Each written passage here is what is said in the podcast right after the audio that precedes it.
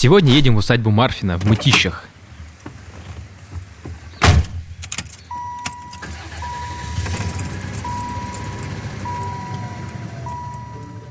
Привет! Это подкаст «Путь дорога» о путешествиях по Подмосковью. Я Герман Иванов. А я Лена Твердая. Всем привет! Сегодня расскажем о самом авантюрном нашем путешествии за всю историю подкаста. Да, пусть это не подземный секретный объект, до такого мы еще не доросли, но все равно мы пролезли нелегально на закрытую территорию. Это усадьба Марфина в районе Мытищ, уголок готической архитектуры в духе сказочных историй про рыцарей. Так что сегодня мы вам расскажем о санатории, где отдыхают призраки, и про старинный мост, который исчезает на глазах. Еще про завещание последнего графа Салтыкова, которое исполнилось спустя столетия. И зачем в царской армии сортировали людей по росту и цвету волос.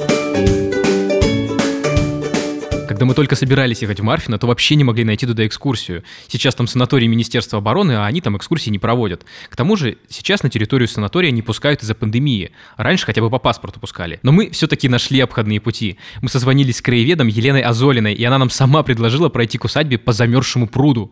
Она нас предупредила, что там есть охрана, которая может нас выгнать. Но мы все равно можем успеть посмотреть на усадьбу вблизи. И мы сразу же согласились, это, блин, такое приключение. Село Марфино находится в Мытищах. Мы встретились встретились с Еленой на остановке возле старинного моста усадьбы, а справа там тот самый большой нижний пруд, по которому мы решили проникнуть тайно на территорию. Главный дом чуть дальше, на берегу, за мостом. Он такой нарядный, похож на дворец. Но мы пошли к дому не сразу. Сначала пошли смотреть на церкви. Они недалеко, к ним можно пройти по новому понтонному мостику через верхний пруд. Эта территория не закрыта, по этой дороге местные идут к автобусной остановке. Две церкви стоят рядом, и та, которая побольше, называется Церковь Рождества Пресвятой Богородицы. Она появилась еще когда усадьбой владел Борис Алексеевич Голицын, это который дядька Петра Первого. Мы о нем уже рассказывали в выпуске про Большие Веземы. Так вот, эту церковь построили в самом начале 18 века, и считается, что ее построил крепостной архитектор Голицына Василий Белозеров. Архитектор спорят, к какому стилю относится Марфинская церковь, она все-таки немножко выбивается из общего ряда э, церквей. Кто-то называет это московским барокком, но, конечно, оно ближе. Но это какая-то такая начальная стадия, что ли, э, или какая-то особая ветвь галицинская. Есть легенда, что в самый разгар стройки архитектору Белозерову приснился сон, что он там неправильно все рассчитал, и в итоге церковь разрушилась. Он проснулся и решил все исправить. Голицына тогда не было, он был в отъезде, и Белозеров побежал к его жене. Она разрешила ему изменить архитектурный план, и он построил более прочные массивные пилоны, это такие колонны для опоры. А когда приехал Голицын, то ему не понравилось, что получилось, и он приказал высечь Белозерова. И вот по этой легенде Белозеров скончался от порки. Но это, скорее всего, домыслы, потому что на самом деле Белозеров умер только через год после этой истории. Не очень приятная история, даже зловещая. Но сама церковь красивая, хотя скромная, без роскоши. А рядом еще более простенький храм Петра и Павла. Но в этом тусклом утреннем свете, солнце еще не взошло, они как-то особенно очаровательно выглядели. Красота. А мимо люди бегут на остановку и даже головы не поднимают. Мы вообще так часто куда-то бежим, ничего не видим. Я тоже так делаю. Но иногда, когда я вижу туристов на своем привычном маршруте, я думаю, «А, ну надо же, и правда ведь красиво. А у меня глаза в пол. Надо чаще ходить с высоко поднятой головой, да? Да, пока мы стояли, на маленькой церкви зазвонили колокола. И это очень редкая церковь, она называется церковь под звоном. То есть ее совместили с колокольней, и колокола у нее на крыше. Сейчас, правда, колокола не используют, и звон у нее механический. Елена нам сказала, что внутри эти церкви тоже очень красивые, но мы туда не попали, они просто были закрыты. В итоге мы немножко постояли, посмотрели на них и пошли обратно к нижнему пруду, чтобы уже по нему пробраться на территорию усадьбы. Когда мы начали спускаться на лед, было же очень рано. Мы встретили шикарный рассвет прямо на зимнем пруду. И было очень тихо, только иногда было слышно, как шумят самолеты. Усадьба находится на севере Подмосковья и недалеко от аэропорта Шереметьево. И вот нам рассказала Елена, что этот пруд – ориентир для самолетов при заходе на посадку. В усадьбе Марфина есть каскад прудов, и мы шли по нижнему, по льду. И замерзли мы к тому времени, вот прям изрядно уже, мы же давно уже гуляем. А тут как раз выглянуло солнце, и резко все осветило розовым. Я вдруг испытала такой восторг, я даже мерзнуть перестала. Я даже сторис в Инстаграм выложила. Это небывалый случай для меня. Там такой простор открывается на пруду. Усадьба таким сказочным светом осветилась. Ну просто заставка для диснеевского мультика. Мы шли к усадьбе мимо старинного полуразрушенного моста, и он вообще какой-то необыкновенный. Его называют красным рыцарским. Представьте себе большой такой кирпичный мост с арками, колоннами и башенками. И раньше это был парадный въезд в усадьбу. Ходят легенды, что когда в Марфино приезжали гости, то крепостных наряжали в рыцарей, и вот они встречали гостей. То, что мост полуразрушен, даже добавляет ему какого-то шарма, на мой извращенский вкус. Увядающая красота, которая вот-вот канет прямо в этот пруд, исчезнет навсегда. Именно эта его обреченность вызывает у меня какое-то особо острое чувство прекрасного, такое щемящее. Елена говорит, они боятся, что этот мост даже зиму не переживет. По нему сейчас и пешком опасно идти, поэтому он закрыт вообще. А раньше экипажи ходили, а в советское время даже автобусы. А он для этого был совсем не предназначен, он внутри грунтовой. Таких старинных галерейных мостов во всем мире очень мало. По сути, их можно пересчитать по пальцам. Например, вот в Венеции есть знаменитый мост Вздохов или галерейный мост в Царицыно, это в Москве. Эти мосты любят, охраняют, о них заботятся. А этот Марфинский мост оказался никому не нужен, ни санаторию, ни властям. Сейчас он просто закрыт, потому что признан аварийным, а все пользуются новым понтонным мостом. Я так прониклась, что даже петицию на Ченджорге подписала, чтобы его спасли. Если хотите, можете тоже так сделать. Съездите, посмотрите на него, пока совсем не завалился, и тоже проголосуйте. Пока мы шли по льду к усадьбе, то ориентировались на двух белых грифонов. У них тело льва и голова орла, и считается, что они охраняют усадьбу. Так вот, прямо к этим грифонам по льду проложена тропинка, то есть было понятно, что мы не одни, кто тут ходит. И Елена нам показала иллюстрацию, как выглядела усадьба в 19 веке. Там пристань вот с этими двумя грифонами, а рядом огромный фонтан с очень высокими струями. Ну, точно, фонтан. Он и сейчас есть, а мы его не сразу заметили. В снегу он сам на себя не похож.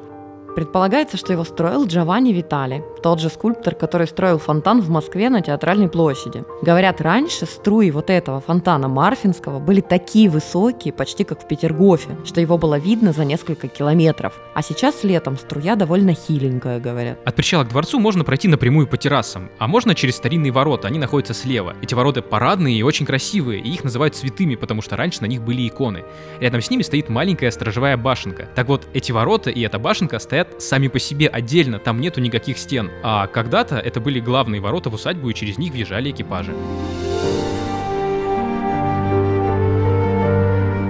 Золотым веком для Марфина считается время, когда тут жили Салтыковы. Это примерно с середины 18 века. Кстати, если вы помните, в выпуске про Спас Угол мы рассказывали, что предки писателя Салтыкова-Щедрина раньше были Сатыковы и приписали к своей фамилии букву «Л», чтобы как бы породниться со знатными Салтыковыми. Так вот, в Марфине как раз и жили те самые знатные Салтыковы. Про них еще писали, что ни один знатный род в России не дал столько бояр, фельдмаршалов и главных начальников Москвы, как род Салтыковых. И многие из них отметились в нашей истории. Но я расскажу подробнее про последнего в роду, в старшей ветви Салтыковых.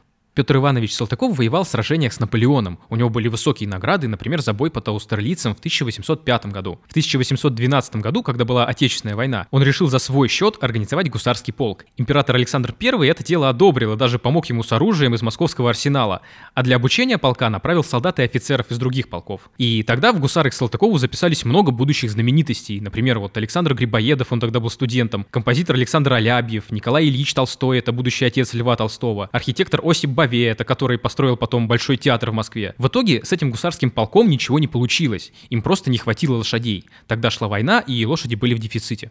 А в гусарском эскадроне, оказывается, все лошади должны быть одной масти, чтобы красиво было и для порядку, видимо. Меня это удивило, я никогда не задумывалась. Ну, вообще не знала такого. Полезла в интернет и вот что нагуглила. Думаете, только лошадей подбирали под определенный полк? Нет, людей тоже так делили. Высокие брюнеты в лейб-гвардии гренадерском полку. Высокие блондины в лейб-гвардии Семеновском полку. Причем желательно, чтобы они были голубоглазые, видите ли, под цвет воротника. А в лейб-гвардии Павловском полку небольшого роста, рыжие и курносые. В честь основателя, императора Павла. И внешний вид новобранцев должен был сочетаться с мастью лошадей. Вот такой fashion. Но, возможно, такое разделение имело не только эстетический смысл, но и очень практический. Гвардия – это же, по сути, телохранители царя. И представьте потенциальному убийце дополнительные сложности. Надо не просто переодеться в форму гвардейца, а соответствовать внешне. Но вернемся к Салтыкову. За лошадьми он поехал в Казань. Там он навещал больных, заразился от них тифом и умер в 28 лет. То есть из всех сражений он выходил героем, а умер в итоге из-за болезни. После его смерти было непонятно, что будет с усадьбой Марфина, ведь он был последним в роду. Наследников по мужской линии не было, да еще и в войну французы разграбили и сожгли дом дотла. К тому же Петр оставил необычное по тем временам завещание. Предполагалось всех крестьян отпустить на волю, а э, здание, Марфинский дворец, благоустроить под э, богадельню для ветеранов войны 12 года. Своеобразный дом инвалидов сделать. Но э, наследники и сестры не согласились с этим решением, и они обжаловали во все возможные инстанции, дошли даже до императора. А я напомню, сейчас это санаторий Министерства обороны. Я усматриваю здесь иронию судьбы. Спустя столько лет завещание Петра Салтыкова практически исполнилось. В общем, отвоевали сестры усадьбу, оспорили завещание, и одна из сестер Салтыкова, Анна Ивановна, уступила усадьбу своему свекру, графу Владимиру Орлову. И он начинает отстраивать ее заново после пожара в 1812-м, а продолжает его дочь Софья Владимировна Панина. Она пригласила архитектора Михаила Быковского, и он построил главный дом в неоготическом стиле, таким, какой он сейчас. Такой стиль еще называется русской готикой или псевдоготикой. Это такая условная стилизация по средневековье. Наверху у главного дома острые башенки и зубцы на крыше. У него стрельчатые окна, и он действительно немного похож на средневековый замок. Когда я смотрю на Марфина, я вижу иллюстрацию к сказкам братьев Грим. И мне кажется, что из Москвы вот-вот выскочит кот в сапогах, что вот здесь по этим ступеням сбежит Золушка, потеряв свою туфельку. Согласна, дворец сказочный, но мы были зимой, поэтому можно представить какую-нибудь зимнюю сказку, ну, например, «12 месяцев». Мы заходили с южной стороны, на дворец ярко светило солнце, и он выглядел прям празднично. А потом мы его обошли и увидели его северный фасад, который был в тени. И там я заметил, что он весь какой-то неухоженный, у него даже стены немножко позеленели. То ли это мох был, то ли плесень, не знаю. Как в фильме ужасов, когда красотка внезапно превращается в ведьму-старуху. А в этом здании корпус санатория вроде бы. Там отдыхающие живут, хотя мы никого не видели. Это очень странное ощущение, как будто ты попал на изнанку мира, как будто там, на лицевой солнечной стороне, и ярче свет, и дворец новенький и роскошный, и люди там гуляют под зонтиками. А здесь цвета приглушенные, плесень и одиночество. И вместо людей неясные тени. Всем выйти из сумрака. Со мной такое происходит в Анапе в октябре. Такое же ощущение, когда еще жарко, деревья зеленые, все выглядит как летом. Только людей нет. Были толпы, а сейчас едешь утром по набережной на велосипеде и никого. И вот такой эффект параллельного мира получается. И в Марфина я это же испытала. Да уж ли, ну у тебя и фантазия. Но, честно говоря, там и правда было очень пусто. Вдалеке от главного здания есть два небольших двухэтажных дома с портиками и колоннами. Это псарни 18 века, в них раньше держали охотничьих собак. Это единственные здания, которые сохранились с салтыковских времен. Сейчас они покрашены в яркий цвет, хотя раньше они были бледно-розовыми. И вообще все здания усадьбы были вот бледно-розового цвета. И вот как про этот цвет писал москвовед Алексей Греч. Точно кому-то захотелось поиграть в рыцарскую эпоху, создать здесь, около Москвы, обстановку, созвучную романом Вальтера Скотта. Дальше за псарнями находится корпус санатория. Это советская постройка, и она тут вообще не смотрится. Ну прям совсем не подходит. В ту сторону мы не пошли, потому что боялись, что нас могут заметить охранники. Вместо этого мы решили сходить в парк. Но, как оказалось, зря. Именно там они нас и настигли. Но мы все равно успели кое-что посмотреть. В парке усадьбы есть две беседки. Полуротонда и Миловида. Миловида. Помните, в усадьбе Веземы мы поднимались в беседку на крыше Бельведер, и это означает красивый вид. Оказывается, есть русское слово «миловида». Это тип беседки смотровой площадки, откуда открывается обзор на живописные окрестности. Саму миловиду мы видели, она двухэтажная, со скульптурой Аполлона. С нее открывается вид на пруд, и мне сразу показалось, что она очень киногеничная. Она и правда фигурирует в кино. В усадьбе Марфина вообще много фильмов снимали. «Дворянское гнездо» Кончаловского, «Свой среди чужих, чужой среди своих» Михалкова, «Рыцарский роман» как раз по мотивам романов Вальтера Скотта. А еще Юрий Кара снимал здесь «Мастера и Маргариту», а именно «Бал сатаны». Помните, там такая довольно скандальная сцена с кучей голых женщин? И вот ее снимали отдыхали на террасах, где фонтаны, грифоны, где мы только что проходили. Но в итоге до беседки Миловиды мы не дошли. Мы увидели, как нам навстречу идет охранник, сделали вид, что все нормально, развернулись и пошли в обратном направлении. Да, как ни в чем не бывало. Наверняка сверху это выглядело забавно, как в игре Пакман. Короче, выгнали нас. Но правда вежливо. Просто сказали покинуть территорию. Мы ушли. Эту игру мы прошли уровня до третьего, короче. Ну что ж, таким же путем через пруд вернулись обратно на остановку.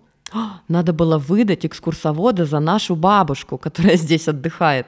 Может, прокатила бы? Елена говорит, этот охранник очень учтивый, бывает чуть ли не за шиворот выпроваживают, так что нам еще повезло. Но еще раз, это все из-за карантина. Когда он закончится, попасть в усадьбу можно будет через КПП по паспорту. КПП находится с другой стороны. Добраться до усадьбы из Москвы можно прямым автобусом номер 519. Он ходит каждые два часа от метро Алтуфьево и идет примерно около часа. Если нужна экскурсия, то ее можно заказать по телефону, а телефон взять на сайте интернет-музея графини Софьи Паниной. Экскурсии проводят за donation, то есть кто сколько хочет и посчитает нужным. Мы по 200 рублей оставили. В целом, усадьба произвела на меня удивительное впечатление. Она очень красивая, но при этом в запущенном состоянии. И вроде это санаторий, здесь люди отдыхают. Охранник сказал, что здесь человек 300, наверное, отдыхает. Да, удивительно, где они все?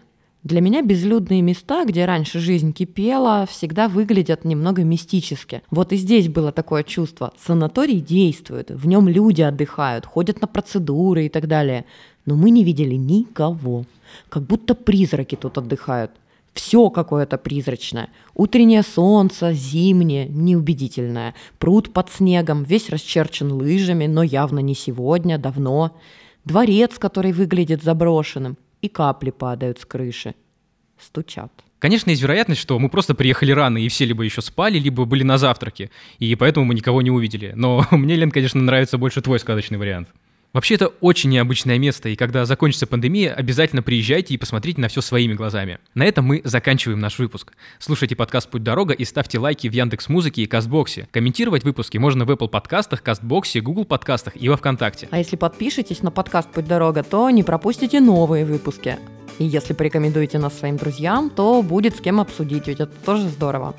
Кому нужны идеи, куда отправиться путешествовать в Подмосковье, милости просим на портал «Путь дорога» travel.riama.ru туристический сайт с полезной информацией. Если вы хотите предложить нам идеи для новых поездок, какие-то интересные маршруты или обсудить вопрос сотрудничества, пишите нам на почту подкаст собакариама.ру. На этом мы прощаемся. Я Герман Иванов. Я Лена Твердая. Всем пока! Пока!